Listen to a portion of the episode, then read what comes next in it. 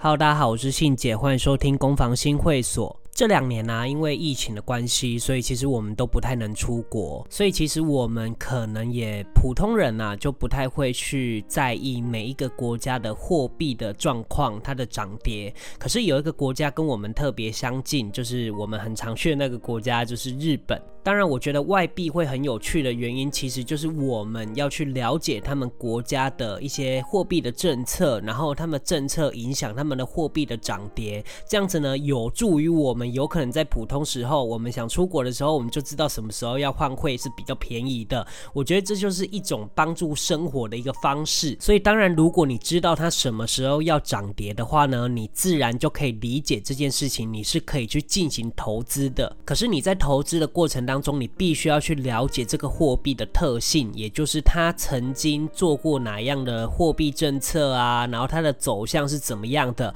然后它这个货币的个性是怎么样的，你都必须要去了解。当你拥有这些掌握度的时候呢，你可能在投资的过程当中就比较不会慌了，也就是人家说的心态面的部分。所以今天呢，我要来跟大家分享有关于日币贬值的故事。为什么它始终如一都是这么的便宜呢？其实日本从二零零一年开始就开始执行所谓的宽松货币政策。那这个我前两集应该都有讲过。所谓的宽松货币政策呢，就是不断的印钞票，然后它的效果就是让货币贬值，然后把利率调低这样子。那这个宽松货币政策呢，在二零二零四月份开始，美国也开始执行这个宽松货币政策。可是它跟日本的宽松货币政策有什么不一样呢？不一样的点就在于日本的宽松政策其实是负利率的宽松政策。好，那这里呢，我就来简单解释一下什么叫负利率好了。就是当我们把现金存在银行里面，然后银行通常会给客户微薄的利息嘛，那这些利息呢，就是本金的一个比率，也就是存款的利率啦。那通常呢，利率都是正的，但当利率变成零的时候呢，表示存户就算存钱，他也不会有利润，也就是没有利息。可是这个利率如果变成负的，也就是负利率，它不但收不到利息，而且存钱还要缴纳利息给银行哦。可是你们要知道，是一般利率是不太可能会变成负值的，但加入了中央银行，也就是央行的角色的时候，这个利息的本质就变了。因为负利率啊，只会发生在中央银行跟各个金融机构之间。中央银行的工人就是说，银行中的银行，也就是银行不够钱的时候，那个央行是可以借钱给他的。所以对于各个银行存入的新的款项，不但不缴纳利息，反而开始征收利息，这就是负利率，也就是原本银行跟中央借钱的意思啦。那为什么中央银行可以做这件事情呢？因为它本身就是一个无本生意，甚至可以做到赔本的生意，因为它就是国家的嘛，而且它不用像一般商业的银行去跟市场做竞争。而且第二个重点就是它其实有发行货币的垄断权，央行啊不用像商业银行一样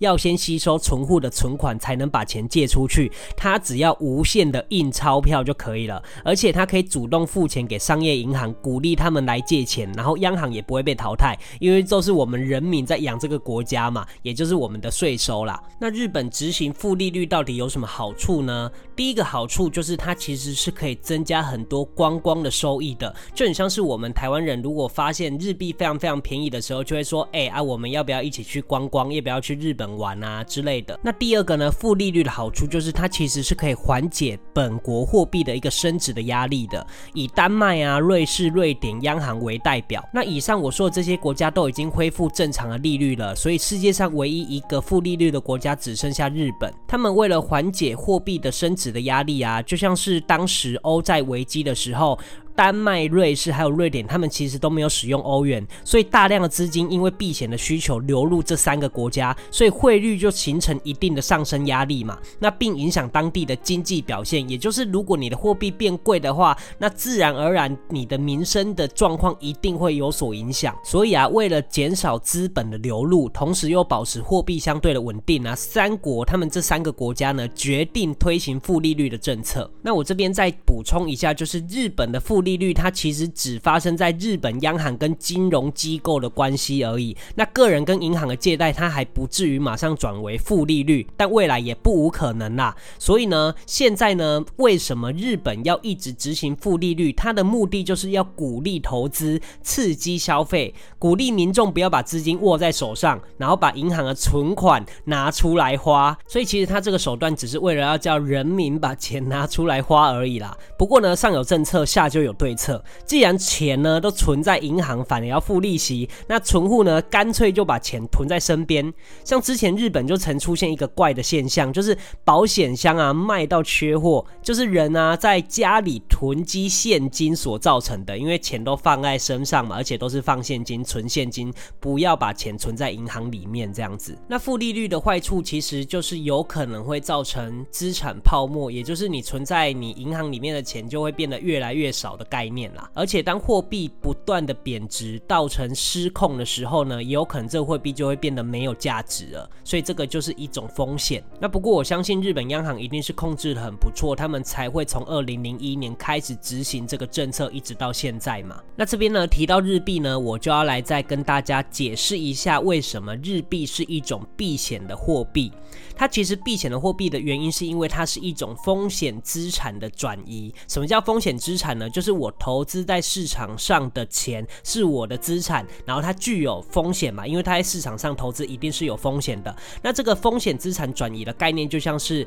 今天如果我觉得我投资美股或投资美金，然后他们有很大的危险，所以这时候呢，如果我要把我的钱换回我本国的货币，这个利差就会非常大。那所以我就不要换回来嘛，我就可以去投资比较便宜的货币，像是日币。所以为什么那时候二零一九年中国跟美国发生中美贸易战的时候，日币会大涨？原因就是因为风险资产的转移所导致的。所以那时候呢，央行其实日本央行其实很害怕，因为他们日币不断的往上升，然后直到在二零一九年十月份的时候，日本央行发出一个警讯，他说如果未来日币还是不断的上涨的时候，它有可能再次的降息，也就是把负利率变成负零点一，就变成负零点二这样子。然后他们也会实施一个超宽松货币政策，也就是原本是印一倍的钞票，然后就变两倍嘛，super 嘛，就是超宽松货币政策。为什么他们会这么紧张呢？因为日本的政策就是要让自己的货币变得便宜，才能符合负利率的好处嘛，所以日本才会那么的紧张。可是为什么它会形成一种避险货币呢？当然是它的特性是因为便宜，但大家不是因为这样子才去投资日币的，大家是为了躲避风险，所以暂时先把钱换成日币，等到市市场风险降低之后呢，我再把钱换回美金，然后去投资这一些投资项目。所以大家应该可以知道日本的货币政策大概是长怎么样的形状了吧？好，那现在呢，我们就回到目前，就是现在此时此刻。日币不断的贬值的原因，我们就可以知道，因为现在美国即将要升息，尤其是它在三月份已经升息了一码，可是接下来呢，大家的预测就是所有金融机构的预测，应该都是今年会加息六次以上。所以现在日本呢，就是一直在贬值，原因就是因为美国不断的加息，因为所有的货币都要换成美金嘛，所以如果美金在涨的话呢，日币肯定是要一直跌的。所以如果你现在要买日币的人呢，我相信你应该可以再晚一点，因为你自己也知道，如果美国在今年加息六次的话呢，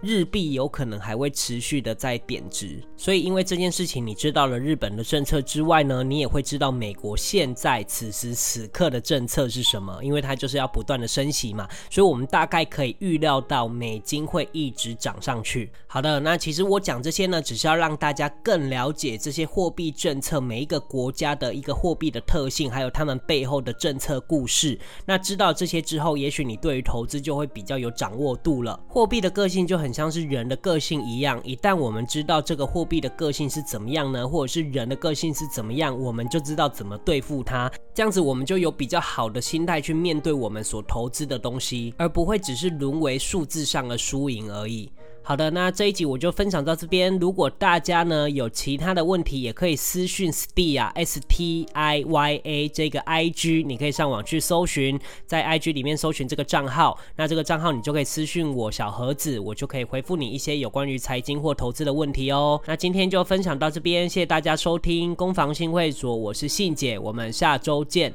拜拜。